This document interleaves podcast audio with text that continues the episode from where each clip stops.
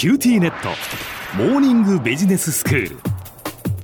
今日の講師はグロービス経営大学院の田久保義彦先生です。よろしくお願いします。よろしくお願いします。えー、田久保先生にはビジネスパーソンのお悩みにお答えいただいております。先生今日は30代の女性の方のお悩みです。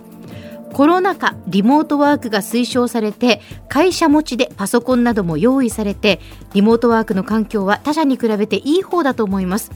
しかし休みの日も結局はパソコンをつけっぱなしという状況でオンオフの切り替えがうまくできずストレスです。またこれまで隣の席の人にちょっと聞けば済んでいたことも全てオンラインになってやはりコミュニケーションの取りにくさが否めません。コロナが終わった後もおそらくリモートはそのままある程度残るんじゃないかと思いますし今後リモートでのコミュニケーションの取り方が課題ですと。いうお話です。難しい問題ですね、これもえね。ーまあ、2020年の3月からですね、ある日突然コロナということになってしまっえて、ーやんなきゃいけない、やんなきゃいけないって言われていたリモートワークにう、んでもやんなきゃなんないってなると日本人はさすがのなんかこう底力みたいなのがあって、はい、徐々にやりましょうとか言ってたら、まあ5年かかってもできなかったリモートワークがなんか1ヶ月でみんなできるようになっちゃいましたって。一気にまあそれは進みましたね。なんかね、それはそれでびっくりするほど進められるのが日本人の凄さかなと思うわけなんですけども、はい、まあちょっとやっぱ慣れてなかったってこともあって、うんまあ去年の3月、4月、5月ぐらいを経て、まあ最初はね、本当にみんな怖かったし、何が起こるかわかんなかった。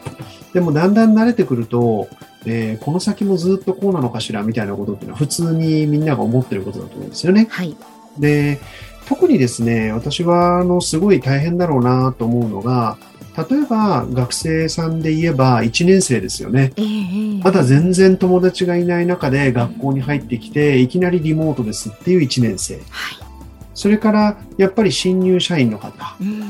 うん、うん、それから、こう、キャリアはあるんだけども、その会社に入ってきた、去年ね、中途で入ってきた方っていうのは、これ共通点は何かっていうとですね、直接コミュニケーションした人的資産がその組織の中にないってことなんですよね。うん、うん。だから、例えば、小浜さんが今の会社にいらっしゃってね、えっ、と、もう、今まではだってもう通通で、もう顔見れば、目見ればわかるみたいな感じで仕事してこられた方っていうのが、たくさんいらっしゃるわけじゃないですか。そうですそうです。うん。で、その状態でリモートになるというのと、うん、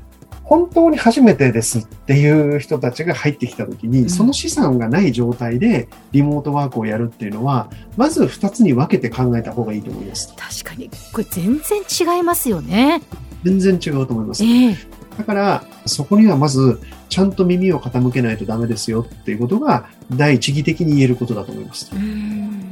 やっぱり、その顔顔のコミュニケーションがない分、うん機会を増やしてあげるような施策っていうのを、会社としては準備すべきだと思うし、自らもそういうことを作っていくってことが重要なんじゃないかなと思います。はい、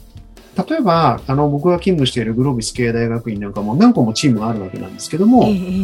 え。ー結構やってるのが、10時から15分間ぐらいチームのミーティングを必ずズームでやって、えはい、で、5時なら5時にもう一回集まって、ええそこで一応今日何やったかっていうのを一人1分間ぐらい喋ってコミュニケーションしてから今日の仕事を辞めましょう、みたいな。うんうん。で、なんかそういうのも全部なくすのが、あの、リモートワークだし、フレックスだし、なんだしかんだしとかっていうのもええ一方であると思うんですけども、はい、なんかね、僕思うんですけど、コロナになって分かったことは、我々人間は結局寂しがり屋であるってことなんじゃないかと思ってですね。ことのは本質は。あはいはい、だから別に隣にいて一緒になんかこう喋りながらコラボレーションしてやるわけでもないんだけど、隣にも仕事頑張ってる人が見えるとなんか安心するみたいな。うんそうですね。今日もこれズームで録音をしてますけども、ええ別に音だけでやったってラジオだから同じじゃんって言いつつ、うんでも小浜さんの顔が見えるとなんとなく安心してコミュニケーションできますよねみたいなことっていうのが、はい、人間が抱えている本質がすごい炙り出された1年2年だったんじゃないかなと。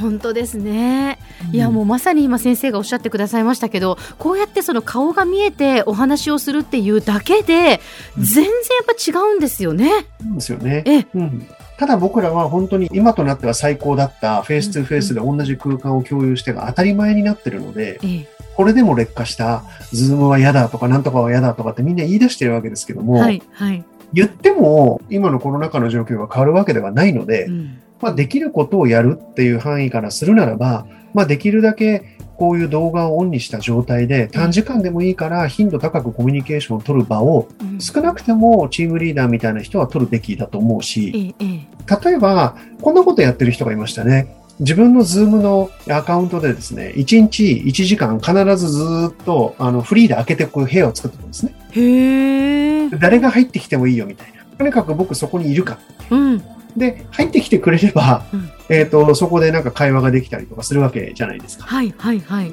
だから、ちょっと今日のね、ご質問の方に直接的にお答えになってないかもしれないんですけども、もう致し方がないと思うんですね、うん当面。で、例えばコロナが落ち着いたら、週2日オンラインで、例えば週3日通勤とかうんってことは、残るってことは別に悪いことでもないと思うので、うん。僕らがこれからやっぱり向かっていく、まあ、ニューノーマルって言葉ももうすでに死語になってる感じもありますけども、まあ、新しいそのワーキングスタイルの中で自分たちがどんな工夫ができて、ええ。逆にリモートであることを活用する中でう、ん何を自分たちは得ることができるんだろうっていうふうに考えて生かざるを得ないと思うのでう、ん。うん、これから先どうしようとかなんとかとかっていうんじゃなくて、まあ本当にこれで自分自身がテコの原理でどういうふうにうまく効率的にうん、それは家のことも、なんか家族のことも仕事のこともバランス取れるのかな、みたいなふうに考えてみてはいかがかなと思います。はい。では先生、今日のまとめをお願いします。はい。あの、まあ、大きな構造とすると、コロナになってから会社に入られた方というのは、フェイストゥフェイスでコミュニケーションした資産がないので、そこの方々には特別な配慮がやっぱり必要かなと思います。で、それを踏まえた上で、えっ、と、これからコロナの影響っていうのはまだやっぱり今しばらく残ると思いますし、コロナが OK になったとしても、全部をやっぱりあのオフィスに戻すっていう話にはなかなかなりにくい部分もあるような気がします。なので、なんかそれって嫌だなっていうマインドで向かうよりも、それが本当にこれから先の働き方のスタンダードなんだっていうふうに考えたときに、じゃあどんなふうに自分のライフスタイルを持っていくと一番快適になれるのかっていうことをプロアクティブにポジティブに考えていただく。なんかそんなマインドセットにどこかで切り替えられたらいいなと、えーそんなふうに思います。今日の講師はグロービス経営大学院の田久保義彦先生でした。どうもありがとうございました。ありがとうございます。